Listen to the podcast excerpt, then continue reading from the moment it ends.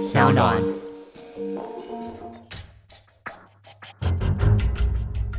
什么是真相？什么是正义？跟着台湾建士权威阿善师，重返那些离奇轰动的命案现场，请听阿善师的见识实录。各位听众朋友，大家晚安，欢迎收听今天的阿善师的见识实录，我是阿善师谢松善。大家好，我是子荣。在今天的节目开场呢，一样先来工商服务时间。今天呢，子荣还有阿善师所使用的都是正成集团所赞助的新耳机哦。相信如果大家对于耳机稍微有一点点研究，都会知道 Sennheiser 这个德国的品牌，它非常的棒哦。尤其是这一款 HD 二八零 Pro 的专业监听封闭式耳机，是 Sennheiser 非常畅销的产品哦，有非常厉害的降噪的功能。如果大家呢有耳机使用的需求的话，可以呢找来听听看哦。是的，正成集团呢在台湾已经呢耕耘了有六十年的光阴。那早年呢，它提供了许多电视公司、电影团队的一些相关的器材。近年呢，它也协助呢许多 Pockets 节目呢一些规划的录音设备。非常感谢呢，他们赞助呢阿善师的见识实录相关的一些设备。如果大家呢有采购，或是呢办活动等等的需求，可以直接透过呢本集的节目呢资讯栏的部分来联系呢正成集团，或是呢到 Song On 的声浪脸书呢留言来询问哦。那我们今天在节目当中呢，要来谈到的是阿善是有曾经经手过这个案件，而且当时案发的公寓呢，保留到现在没有改建，但是屋主之后卖给了投资客，作为了套房分租哦，也算是呢在台北市有蛮有名的一个凶宅。这起案件呢，就是发生在民国八十四年的虎林街灭门案。为什么会发生灭门的惨案呢？其实这跟师生恋是有关系的。不过呢，在正式进入我们的案件之前，我们先来谈谈。谈，其实好像在台湾，因为师生恋所发生这些命案好像不太多。不过呢，在民国一百零七年的时候，那个时候呢有发生一起哦，就是台湾体育大学的学生陈明峰呢杀害了他的心理辅导老师的一个案件哦。那不知道阿善师对于这个案件有没有什么样的记忆呢？其实呢，师生恋的案件呢，在台湾发生的不多，但是呢，偶尔也会发生。因为呢，老师跟学生呢之间长期的这种。相处呢，难免会产生一些情愫，好，所以呢，这种情况呢是有时候难以避免，只是说看怎么样的去做一些呢控制，好，让他呢朝一个良性的状况呢来发展。那我现在要谈的呢，是一百零七年呢，在台中所发生的台湾的体育大学的学生呢陈明峰，哦，杀害呢他的心理辅导老师的一个这样的案件，那。陈明峰呢，其实他是个棒球选手，然后呢，他的父亲呢也是呢非常知名的一个教练。那在一百零二年的时候，陈明峰呢，哦，因为呢参加学校的学生干部的竞选呢失利，所以呢失利呢他就出现了一些情绪上的异常的波动，好，以及一些困扰，慢慢的就有一些忧郁症呢的一个状况呢，并且呢有就诊的记录。那学校呢知道以后，就安排呢郑姓的心理辅导老师呢来进行辅导。那郑老师呢，他是四十二岁，单身。辅导之后呢，慢慢的陈明峰呢就恢复了正常。陈明峰呢，他想要报考研究所，但是呢，他家里的人不支持，而且呢，他也没有一些经济的资助，好经济的一些帮忙。所以呢，从一百零五年开始呢，这个郑老师呢就。开始呢，支援陈明峰呢一些相关的学费，并且呢还先代付呢一些房租哦，以及给予一些生活的费用。所以呢，两人呢因为关怀，慢慢的就产生了一些爱情，进而呢开始进行交往。可是呢，因为年龄呢还是呢有蛮大的差距，所以呢郑老师呢对这个陈明峰呢是颇有意识的。但是呢，这个陈明峰呢，他慢慢的觉得说没有这种感觉了。在一百零五年呢十月的时候，陈明峰呢，他私下好，另外呢又结交了跟他的年龄比较相近的好一个年轻的女友。那结交之后呢，他们也进行交往，因此呢，就准备呢跟这个郑老师呢来分手。他们呢也谈了几次，但是呢，郑老师呢不同意。那随即呢面临了一些债务的压力，因为郑老师呢要把借给他的钱呢要回来，但是呢，因为呢这些压力呢，所以呢就导致了陈明峰呢他就产生。那干脆我杀人以后呢，就可以把所有的包含的钱的债务、包含的感情的债务，所有都给消失掉了。因此呢，在一百零六年二月的时候，这个陈明峰呢，他假意邀请了这个郑老师呢，哎，我们来一趟呢花东之旅。结果呢，在二月六日上午的时候呢，他们一起到郑老师呢在台中呢味道街的租屋的地方。言意呢是准备整理衣物呢，啊，然后呢准备呢花东之旅，但是呢这个时候两个人又提到了分手的状况，因此起了口角。那这个陈明峰呢，最后呢一气之下呢，竟然用棒球棒呢这个重击了郑老师的头部。那郑老师呢后来呢就昏厥呢倒地，那陈明峰呢又抓住呢郑老师的衣领呢，用球棒呢再重击了两下。那双手呢，又紧勒了这个郑老师的颈部呢，数分钟。他以为他已经没气了，后来发现呢，还有心跳。最后呢，再用塑胶袋呢套住头部呢，让他窒息而死。最后呢，还拿走郑老师皮包内的钱，好，外面去租了一个车子，然后呢，在七号的时候凌晨呢，回到了郑老师的租屋处呢，然后把尸体用塑胶袋呢包裹之后，用租来的自小客车呢，把尸体呢丢到了南投县仁爱乡呢十四甲线十六公里处的地方。当然，这个案子呢后来侦破了，然后呢，法院呢。最后呢，是以陈明峰呢触犯了杀人、弃尸呢，还有窃盗罪等罪嫌呢，最后呢判处无期徒刑，褫夺公权，终身定谳。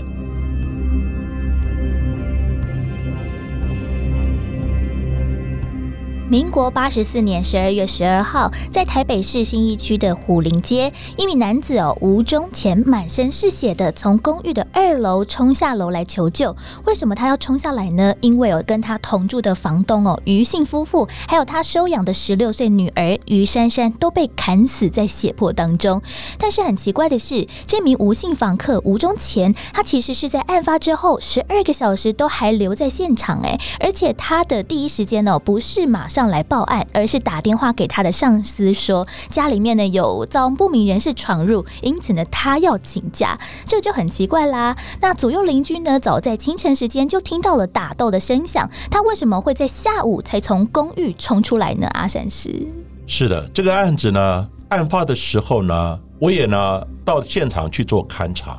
那因为呢是有吴宗前呢，他先呢跟他的上司，就是他的老板呢跟他讲。说呢，他住的地方呢，家里有人侵入了，然后呢，杀了里面的人。另外呢，他也受伤了，所以呢，他要请假。那当然呢，事后呢，是由老板呢来报案。嗯，那老板报案之后呢，我们呢随后呢就赶到了现场。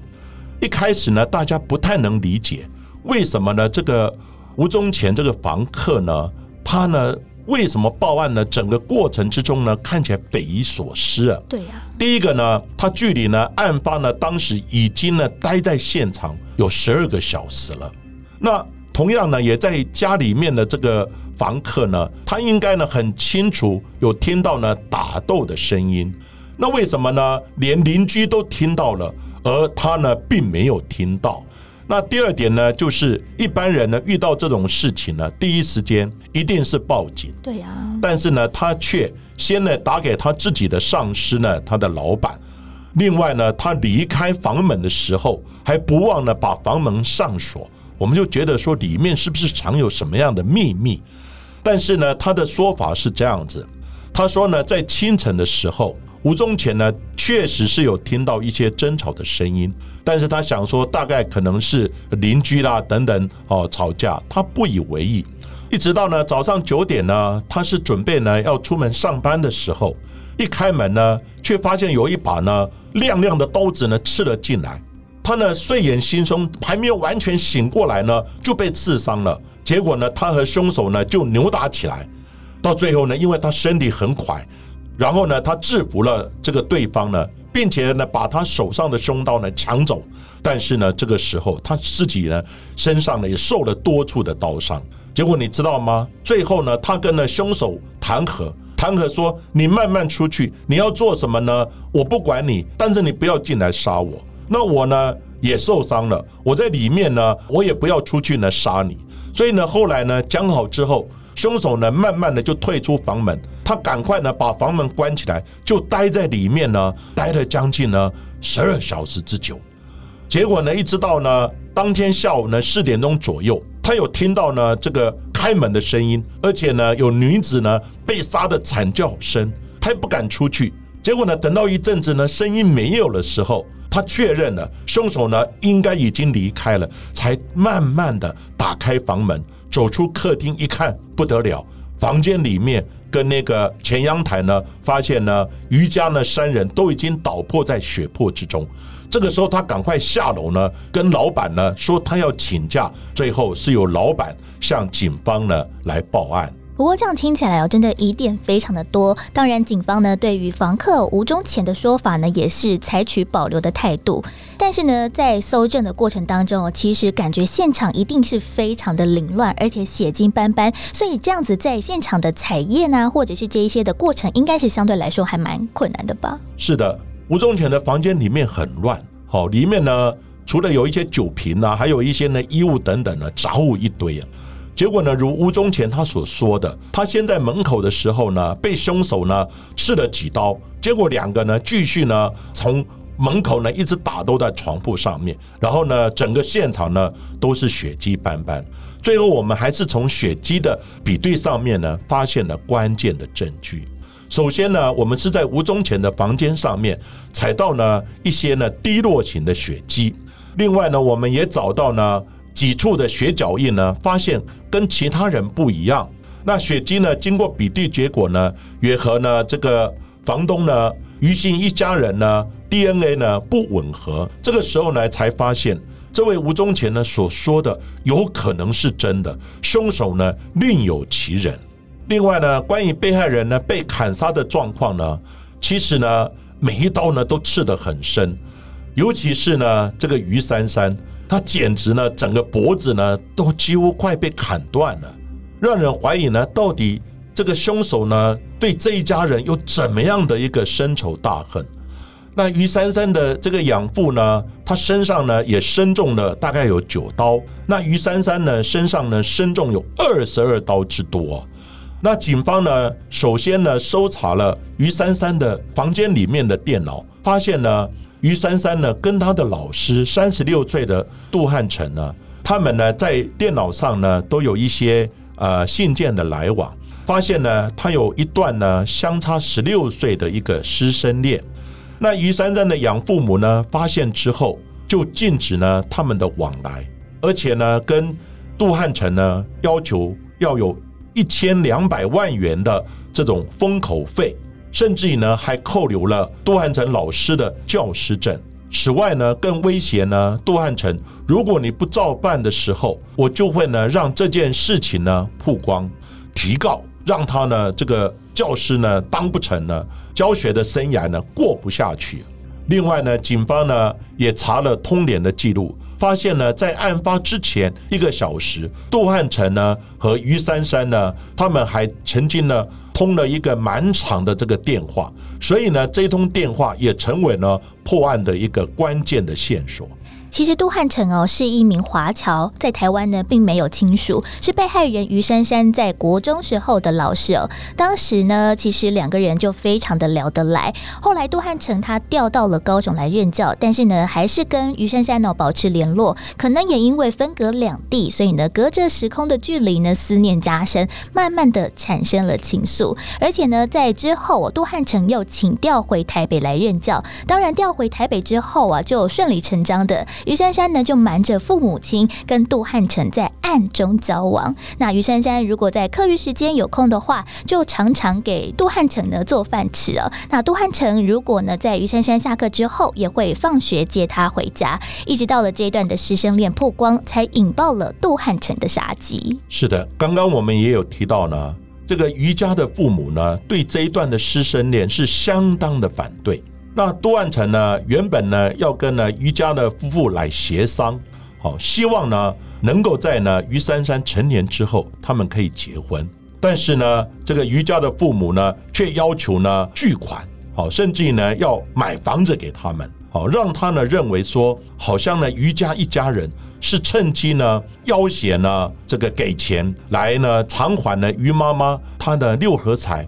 有欠了一些债务，再加上呢杜汉成他也怀疑是不是。这个于珊珊呢，她已经移情别恋，而且呢，跟父母亲一起呢来要挟呢，必须呢要支付呢巨额的这种封口费，甚至于呢还扣留了他的教师证。那在现场呢，因为我们发现有一些滴流的这种血迹，而且呢，这个房客吴宗前他曾经呢对警方说，他在呢打斗的过程之中，他打赢了。他把呢那个凶手的手上的凶刀抢过来，可是呢，当时呢他不敢杀他，但是呢他心里又很气，说为什么你要来杀我？因此呢，最后呢就在这个凶手的脸上呢划了一刀，因此呢才留下的现场呢一些滴流状的血迹。那从血迹的比对啊等等，还有呢房客的这种说辞，我们发现呢，他讲的好像是对的，而且呢现场的一些血迹的一些脚印呢，跟现场所有的人比对呢都不相符，应该是另有凶手。那就在呢这个警方呢掌握杜汉成跟呢那个于珊珊呢，还有他们家人生前的一个互动关系，也收集了现场的一些相关的证据之后。警方呢更直接呢认定呢凶手应该就是他，所以呢警方呢从电话的通联记录呢发现是从呢台北县呢林口的地方发出来，所以呢后来就先到呢林口附近好的一些呢大的医院有没有一些脸部呢缝合的手术，因为呢他脸部有受伤，那后来发现呢哎。杜汉成老师呢，在案发当天一早的时候呢，有到医院去做缝合的手术，因此呢，就更确定了他就是这个凶手，所以呢，就到杜汉成呢任教的这个学校呢去找人，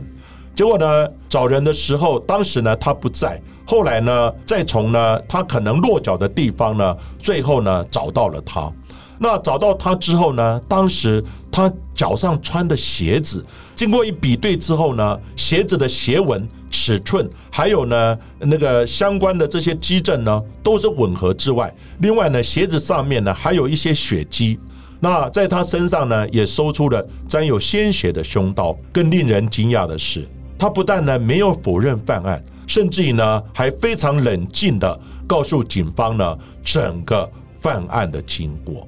原来呢，杜汉成呢，他是从后阳台的地方呢，闯入了于珊珊的家。为什么会从后阳台呢？因为呢，在于珊珊呢家人呢禁止呢他跟呢杜汉成呢来往的时候，结果呢他们要偷偷的约会，都在半夜的时候，然后呢于珊珊会从呢这个后阳台的地方呢爬出去，然后呢在后巷的地方跟杜老师呢在那个地方约会。所以呢，这一次呢，杜汉成也从原来的出入的这个后阳台的地方呢，进入了于珊珊的家。那他身上呢，就事先呢，先购买了这个水果尖刀，然后呢，预藏在身上。结果呢，一进入的时候，哦，就直接呢，走到房间的地方呢，结果看到呢，于爸爸在睡觉，他整个恨意呢，马上涌上来了。结果呢，就对着呢，于爸爸呢。总共呢，刺杀跟砍杀的九刀之多。那时候，于珊珊呢睡在对面的房间。那于珊珊听到呢，爸爸呢喊叫呢求救的声音，他睡在对门呢，马上冲过来，冲出来想要制止的时候，结果杜汉成呢已经杀红了眼，已经呢失去了理智，所以呢，对他最心爱的这个学生呢，于珊珊，总共砍杀了二十二刀之多。最后呢，这个于珊珊呢，整个脖子呢几乎被砍断了。这个时候，杜汉成呢认定呢于珊珊是联合呢他的养父母呢来勒索他，所以呢决定呢等了于妈妈回家，因为呢当天这个于妈妈呢不在家，她去打麻将，所以呢他就在家里呢等她回来的时候再杀死她呢，不留于家任何的活口，玉石俱焚。那结果呢？到早上的时候，中间呢，他们分租的这个房客吴宗前呢，早上呢九点钟要上班了，因为闹钟响了，所以呢就有一些声响，所以呢杜汉成想，哇，中间呢还有这个有人住，因此呢他就拿着刀子在房客吴宗前的这个门口呢等待，等到吴宗前呢开门准备要上班的时候，他马上呢冲进去呢。刺杀了这个吴宗乾，也就发生了吴宗乾呢，他要上班呢就被砍杀的这么一段的经过。那最后呢，吴宗乾也把凶刀呢抢走了。那所有的经过呢，就如我们刚刚所讲的，吴宗乾所述的这个情形。刚开始呢，这个警方呢不相信他所讲的经过，但是呢，从相关的基证以及现场的状况呢，发现他讲的应该是对的。杀红了眼的杜汉成哦，他并没有要离开，就像刚才所说的，刀子呢已经被吴忠前所抢走了，反而呢他是不慌不忙的，先到厨房再拿一把刀子，等待着于妈妈回家。就在于妈妈一回家，还在什么事情都不知道的状况之下，连钥匙都还来不及拔，就被猛刺了二十多刀身亡。在这个时候，于家的一家三口都已经命丧了杜汉成的刀下。杜汉成呢，他的凶刀呢被这个房客吴宗前抢走之后，结果呢，他到厨房呢再拿一把刀，后来呢鉴定了该把刀的大小跟刀型呢几乎跟原来的凶刀呢一模一样，所以呢也让法医呢在整个尸体相验的时候研判刀器的时候误判只有一把刀，其实呢是有两把刀。当时呢，这一把刀却在呢房客吴宗前的房间里面发现，而且呢，房间这个门呢还上锁，所以呢，就这样子也误认为这个吴宗前呢应该就是凶手。那杜汉成呢，他选择呢用这种玉石俱焚呢的极端的做法呢，来解决呢感情呢这种难解的关卡。刚刚呢，我们也有提到，他心中呢早已认定。他的女友呢？这个于珊珊呢变了心，他应该呢是结合呢父母亲呢一起来呢勒索他，所以呢他在杀于珊珊的时候是杀的最凶残的，总共呢砍杀的他有二十二刀之多，脖子呢几乎被砍断了。但是呢万万没有想到，这个杜汉成呢被逮捕之后，经过警方呢也透露一些讯息呢，辗转的得知呢。其实呢，从于珊珊的电脑中呢，警方有发现，他呢从来没有变心，甚至呢，他还有写到愿意呢为他心爱的这个杜老师呢逃家，大家呢一起远走高飞。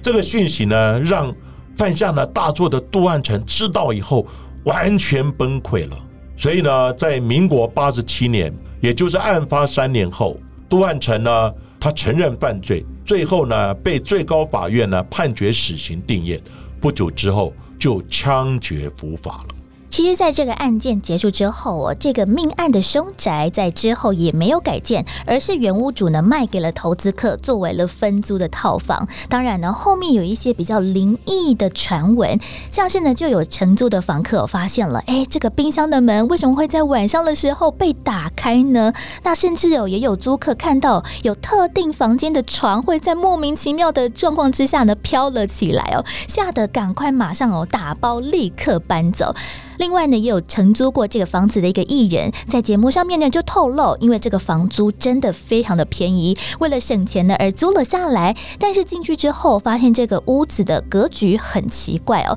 在两个房间的中间呢，也隔了一个天井。这个奇怪的格局也常常让他感觉到非常的冷哦。那在室友呢住进来之后，就莫名其妙的开始生病，甚至呢偶尔还会听到一些奇怪的声响。后面呢两个人就决定啊，这个房子。可能很奇怪，要决定退租。但是呢，没想到就在床底下就发现了满满的符咒，他就想起来他在租屋的时候呢，房东曾经交代过，不能打开某一扇门前面挂着法器的这个房间哦。这个房间到底有什么问题呢？是他们看到了这一些符咒之后，才发现哇，这个租的屋子真的有问题哦。而在今天的灭门血案呢，就跟大家分享到这边，来到了今天的见识小百科单元。在今天的案件当中提到了房客吴忠前，他原本的说法其实让警方呢产生了非常多的怀疑哦。本来认为呢他就是凶手，但是呢却透过了一个跌落型的协议，还有鞋脚印呢来确认，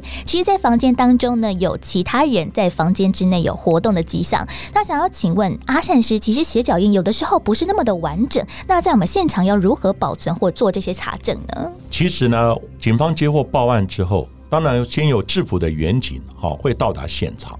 所以呢，到达现场，如果他不经意的，好就在现场到处走动，也会呢变成现场的破坏。那当然，我们建设人员呢到达现场，我们都有一些专业的训练，我们就要穿鞋套、戴手套。嗯，所以呢，我们穿鞋套之后，自己的鞋纹哦就不会遗留在现场，但是也有可能把现场的一些血迹啊带动，会破坏的一些相关的机证。所以呢，现场的保全是第一要务，尽量减少呢进入的人，然后呢在走的时候发现有重要的血脚印等等，这方面也要稍微闪避过去。当然呢，呃，我们在勘察的时候有血脚印呢，我们基本上呢都要进行相关的采证跟拍照。当然呢，如果明显的话，血脚印很明显的，我们就用放比例尺，好，一个叫做 L 型的一个比例尺，有 X 轴跟 Y 轴，好，两边的就是长跟宽方面的这种大小的比例尺，好，然后呢，先做呃一比一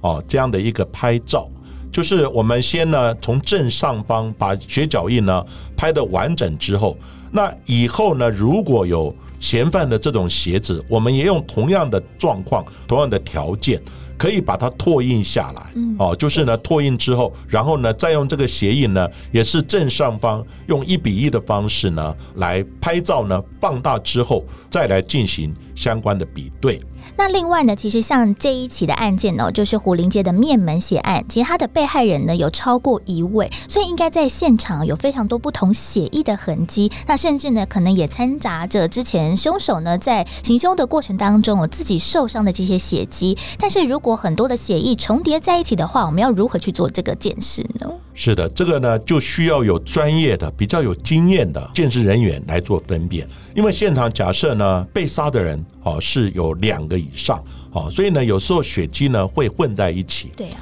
那混在一起呢，当然你就要判断。他一般呢，我们是先从城市的地方开始做判断。嗯，城市的地方呢，发现现场呢有一些血滩，还有一些喷溅的血迹，好，应该是他在这个地方被杀。但是呢，如果从城市的地方往外再延伸，有滴流的血迹，而且我们可以看这个滴流的血迹是从尸体往外再延伸，那种血迹就很特别，嗯，这个是可以看得出来的。这种血迹呢，基本上呢，我们就要。做一个采证，当然，如果混合在一起的话呢，这种血迹你要用 DNA 也分不出来，所以我们要找的是比较独立的，就是呢，被害人被杀的附近的血迹呢，我们采几处就可以了。但是呢，比较外围或者附近呢，这种独立的这种血迹。很可能就是凶手呢受伤所遗留的血迹，所以呢，这个血迹呢，当然就必须呢有血迹形态呢来做判断。这个血迹呢滴留在地上，我们可以看得出他走的方向，还有呢他走的速度，甚至于呢，他很可能就不是被害人的血迹，那这个血就特别的重要。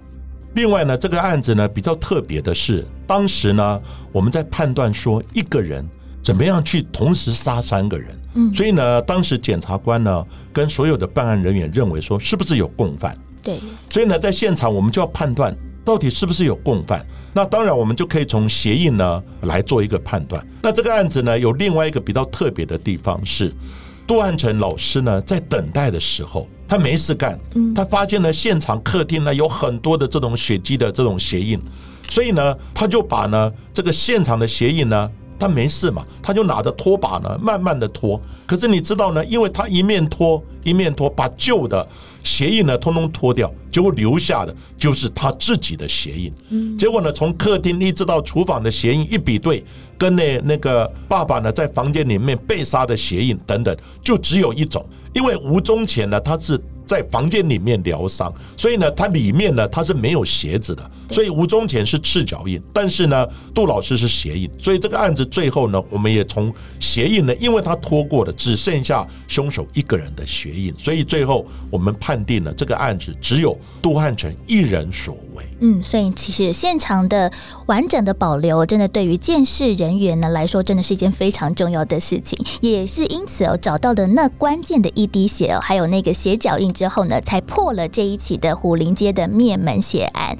那在今天的节目当中来到了尾声，接下来呢，在每个礼拜六晚上的八点钟，轻松电台 FM 九六点九将播出的是 So On 的另外一档原创的优质节目《海苔熊心里话》，也请大家要持续锁定哦。好，今天的节目呢，我们就讲到这个地方，谢谢各位收听了阿善师的见识实录。大家呢，如果喜欢节目的话，可以在呢 Song On、Spotify，还有呢 Apple Podcast 上面呢来订阅我们的节目，并且呢，希望呢留言给我们呢做一些回馈，希望呢给我们呢五颗星的评价哦。